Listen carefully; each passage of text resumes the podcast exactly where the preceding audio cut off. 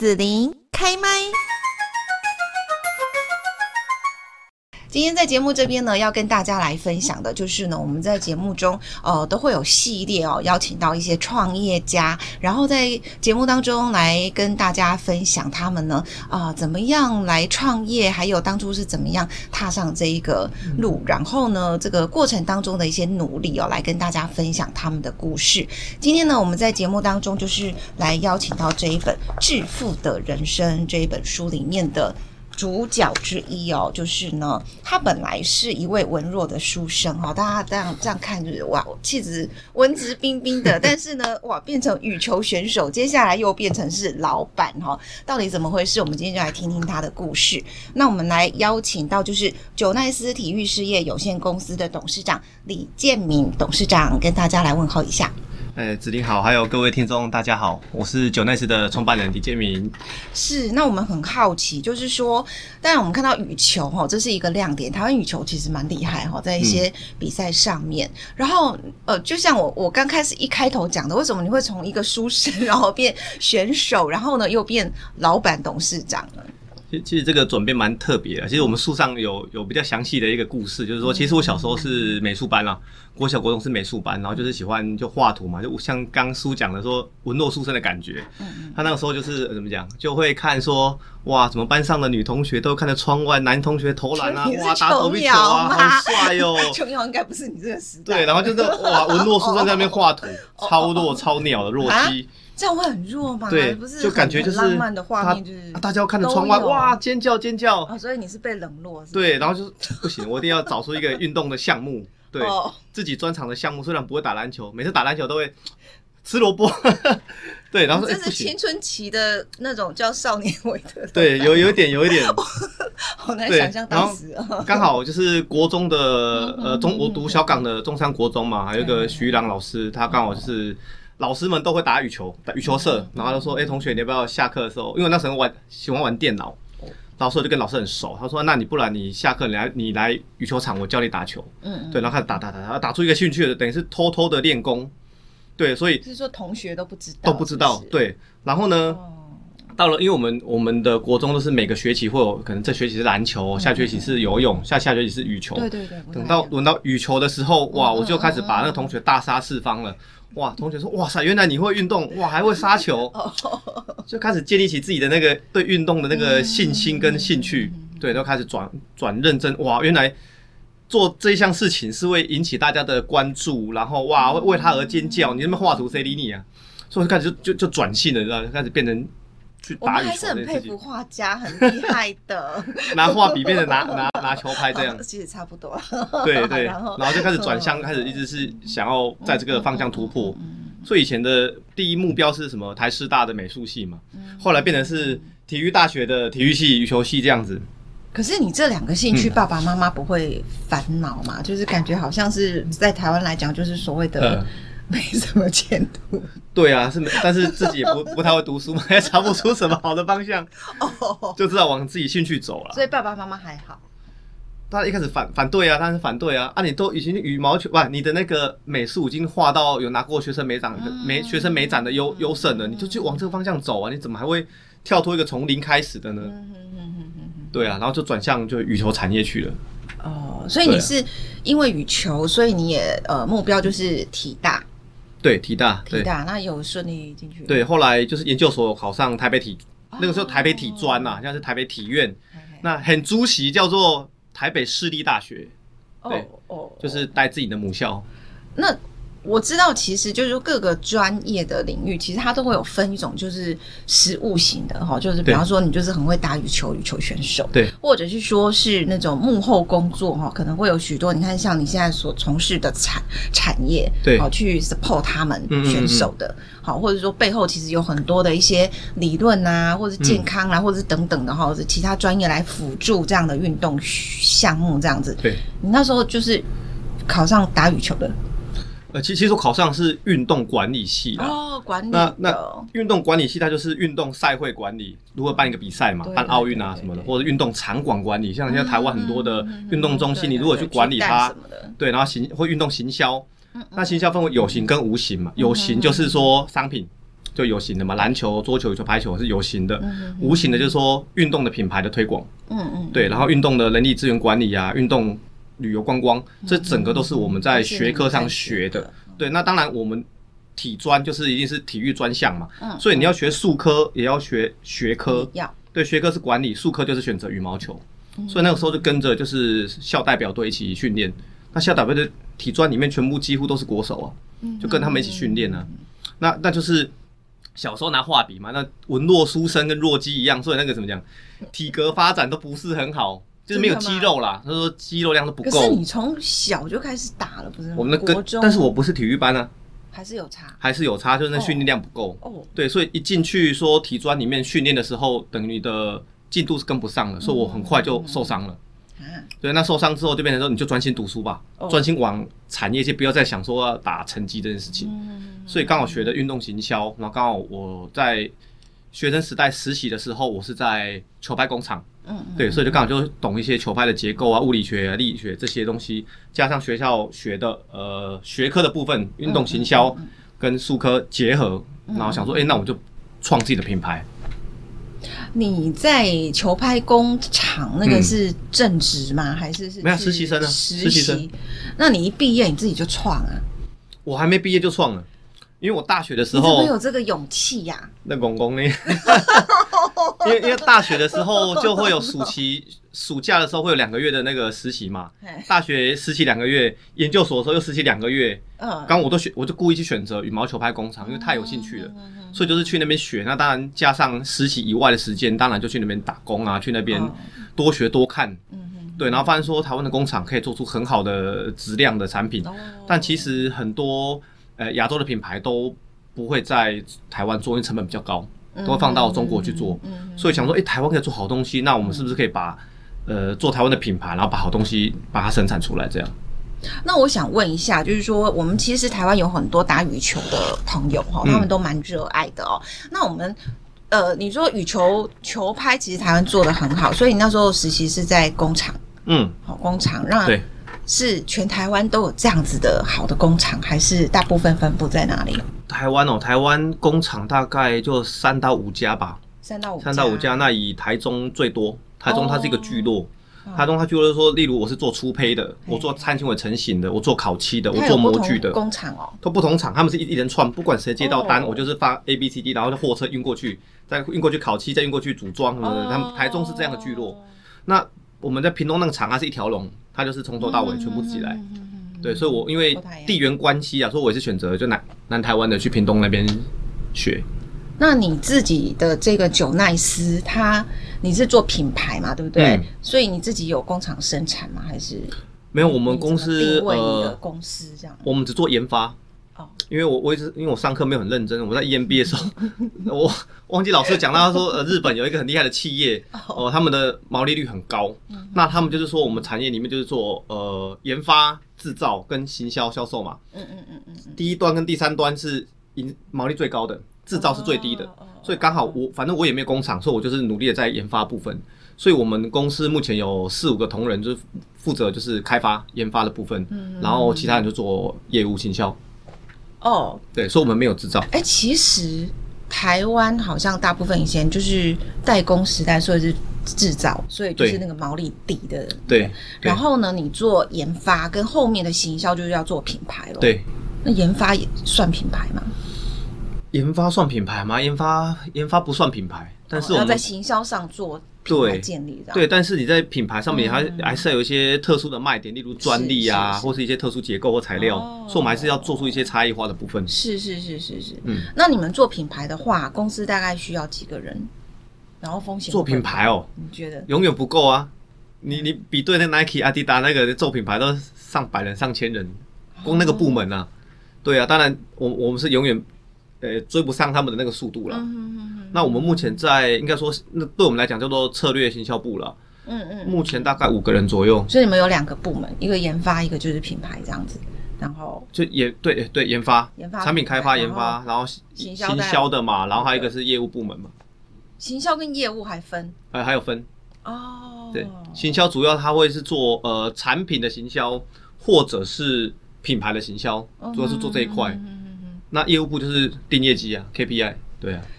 那你那时候研究所还没毕业，你自己就创业了，嗯、那你怎么有有怎么讲？有那个勇气啊，比方说拿到订单啦，或者很清楚的知道说你的公司定位要从哪里开始之类的。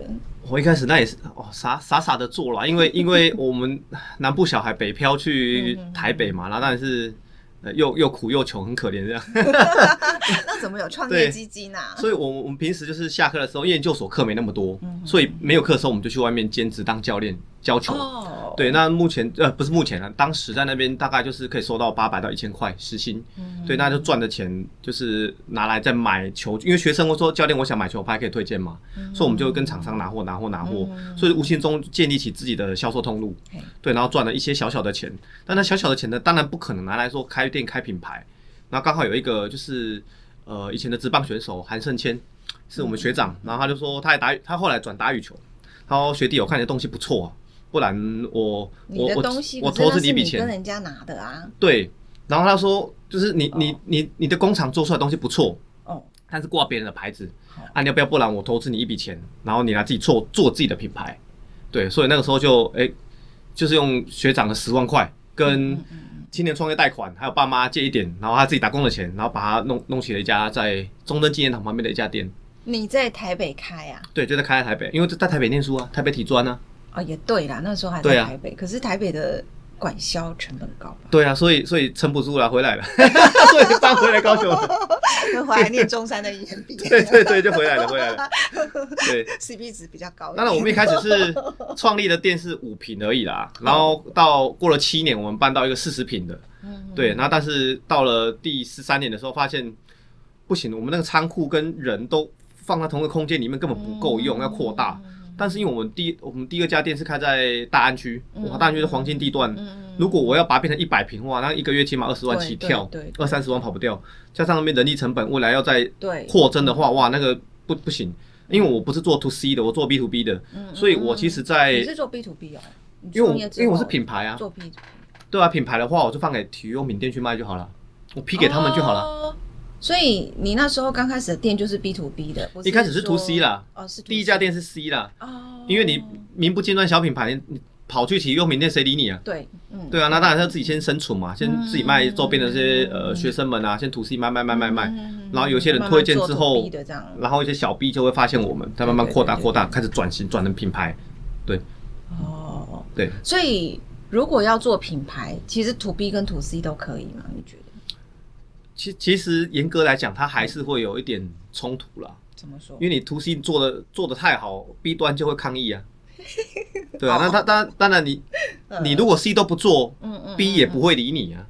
哦。对啊，你这个他会说市场上还没有人在问你家的东西，我干嘛要进你的货？嗯。所以，变成说他他他的权衡之下是要抓一个平衡点出来了。就是说，你的品牌要建立在消费者心中，但是你的生意跟公司做。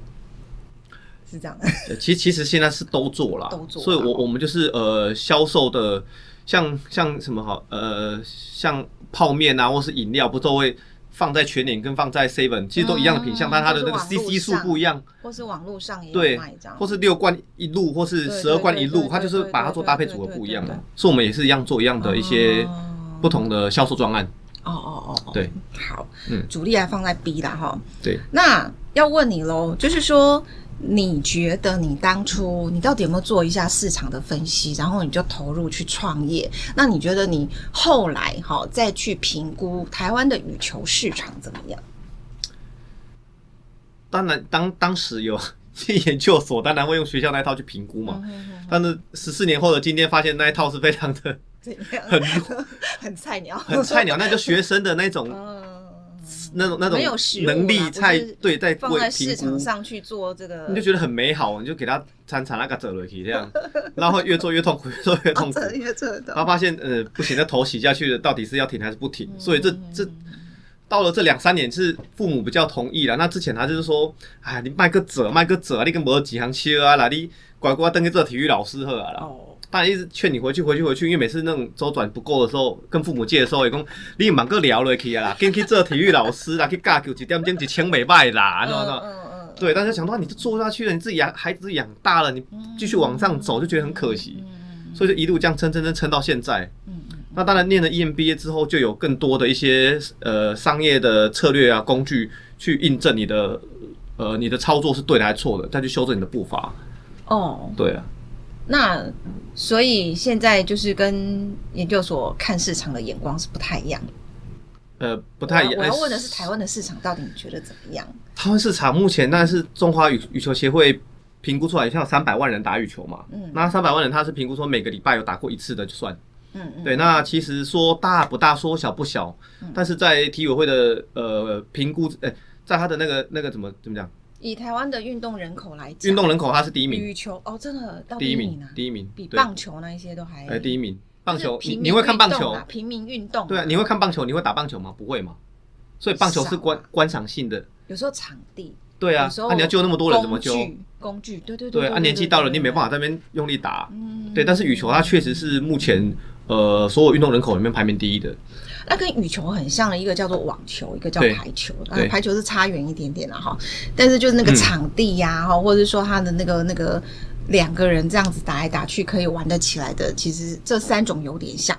排球跟网球，事实上跟羽球比，还是比较没办法那么亲民，对不对？对，差很多。差很多，嗯嗯，因为因为应该说台湾的网球选手其实要拿到好的名次比较少，羽球选手就戴资颖嘛、周天成啊，还有李洋、王齐麟嘛，都拿到奥运的那些奖项嘛，所以其实那个整个风气的带动，包括说全台湾的羽毛球场的那个数量是非常非常多的，而且我们好像随随时有个空地，对，就可以打，好入手，对，然后羽球又是从那种一两岁打到，嗯。九十几岁都还可以打，还可以打，都还可以打。对，所以他的那个那个年年龄层大的话，人口就会多。嗯嗯，对我有朋友其实真的超爱打网球的这样子哦。那就问一下喽，就是这个李建明董事长，你的分析哈，以羽球来讲，未来趋势是什么？然后你现在主要做的是台湾的生意，还是说有这个国外的？呃，当然我们呃一开始当然。哎，我我比老实讲，我英文不好，所以要打国外市场是很困难的。那在 创业开始都是做国内市场嘛，嗯嗯嗯、但是国内市场确实它的那个怎么讲？因为我们下下订单给工厂，不管球拍、衣服、裤子、袜子、包包，哦，球线、握把皮，它的 MOQ 就是那么大。对，你要降低的成本，你的要更大的量，更大的量，你台湾市场确实是撑不起那么大的量。嗯，虽然已经很，我说台湾市场已经不错，但是你要撑起一个品牌，所有的品相，品牌在长大，可能就没办法。对对对对对，这个市场可以成了。对，所以我们变变成就是我们那时候去找了呃外贸协会，去来帮我们做一个顾问辅导，帮我们整个检体检一下。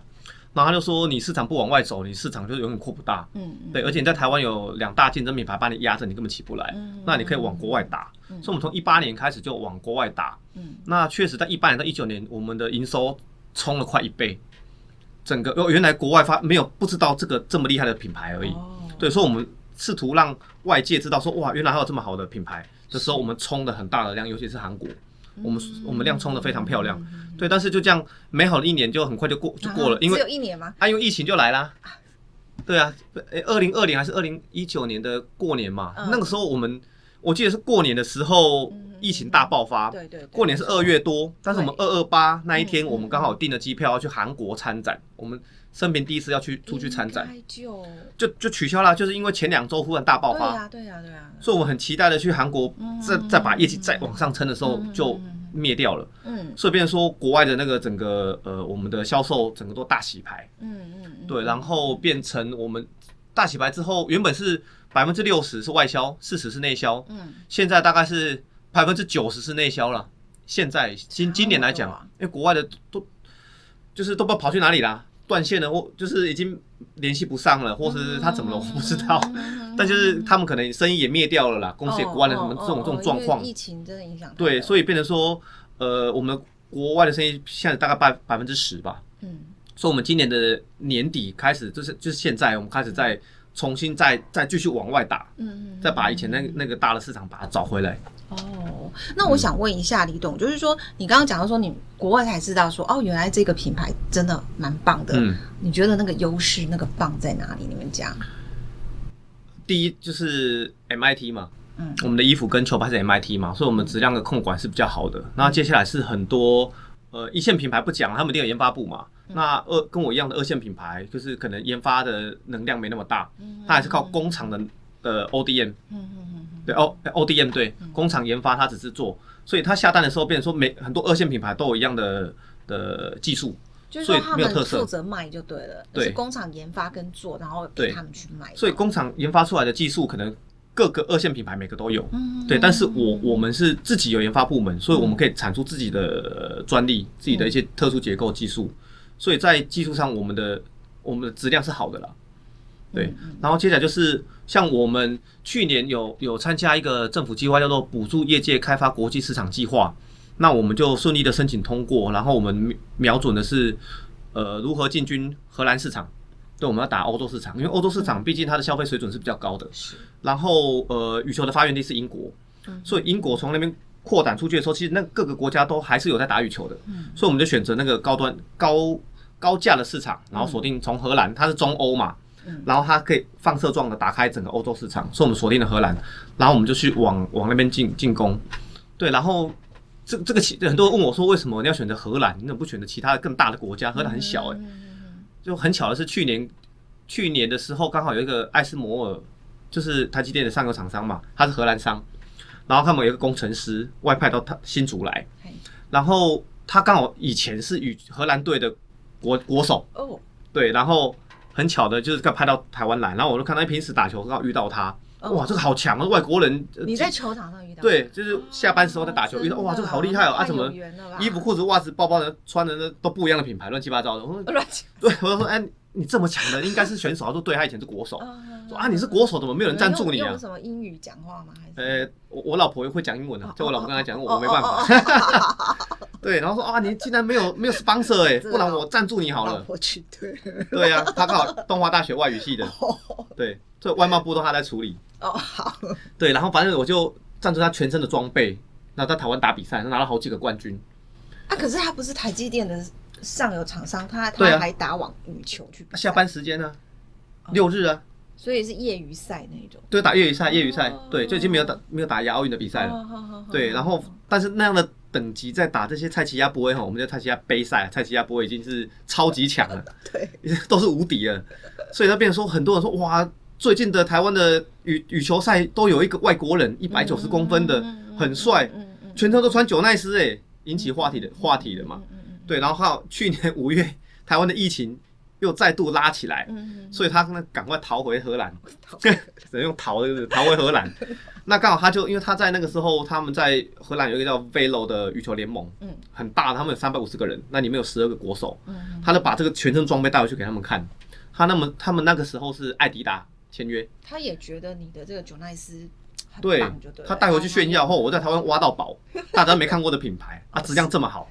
他分享给他的队友用完之后，他们说：“哇塞，这个怎么分享啊？”对啊，这个就一套给他吗？还是很多套？我就他回去我多多多送他一点点，多送他一些就。对，然后他们队友惊呼：“哇塞，这比那种艾迪达这么大的牌子 quality 更好，而且是更好。如果是大品牌，更好是很正常。”没听过的品牌比它更好，真的很就很惊很惊艳，所以他们就哇，全部试完之后，大家异口同声说好，我们要改签约。去年九月就改签我们的品牌，哦所以在荷兰就我们有一个一个代表联盟，然后他们会到欧洲各地去打联谊赛，哦所以就会把我们曝光整个拖到。嗯，整个欧洲去这样子哦。嗯，好，今天呢，我们在节目当中呢，来听到这个球场霸主变成商场的巨头哈，然后现在在进攻我们的欧洲的市场哦，这个羽球王子李建民的故事。那我们今天在这个呃最后呢，就是邀请九奈斯的李建民董事长哦，可不可以给我们的呃，如果说有收听我们的节目哈，然后呢，他也准备创业的朋友，有没有一些什么建议呢？哇，这个这个很像推坑呢，推坑，创业很累，很累，很累。但是就是你你我我我通常会，因为我常常回回一些大学去演讲，我都会跟他们讲说，你想做跟大学生讲说，你想做未来想做什么产业，嗯你先去那边上班，多上几个班。如果你未来想创一个炸鸡的品牌，我举例了炸鸡的品牌，那你先你先去麦当劳去去去去上过班，去肯德基上过班，哦，去丹丹汉堡上过班。你就会学到很多原来这个产业界的妹妹嘎嘎，嗯，那还有你的你的整个管理啊、流程啊什么，还有或是供应链应该怎么管理，嗯、你才要去创业比较容易。嗯嗯嗯。像我很吃亏，就是因为我都没有上过班，我在学生时代就已经创业，嗯、所以就变成说很多公司的经营经营的流程我是不懂的。实习啦，实习对啦，对。嗯、但是如果去上过同你要做那个产业的不同的公司去 run 过一轮，嗯、回来，嗯、你可能你的创业成功几率更高。嗯嗯。好，我们今天呢邀请到的就是在这一本《致富的人生》哈，我们中山大学 EMBA 的呃校友们哈，他们所合出的一本书，然后邀请到了卓奈斯体育事业的李建明董事长跟大家来分享他的创业故事哦。那也祝福我们的听众朋友，如果你有创业的梦想，也都可以非常的成功。今天我们就谢谢李建明董事长喽，谢谢子琳，谢谢大家。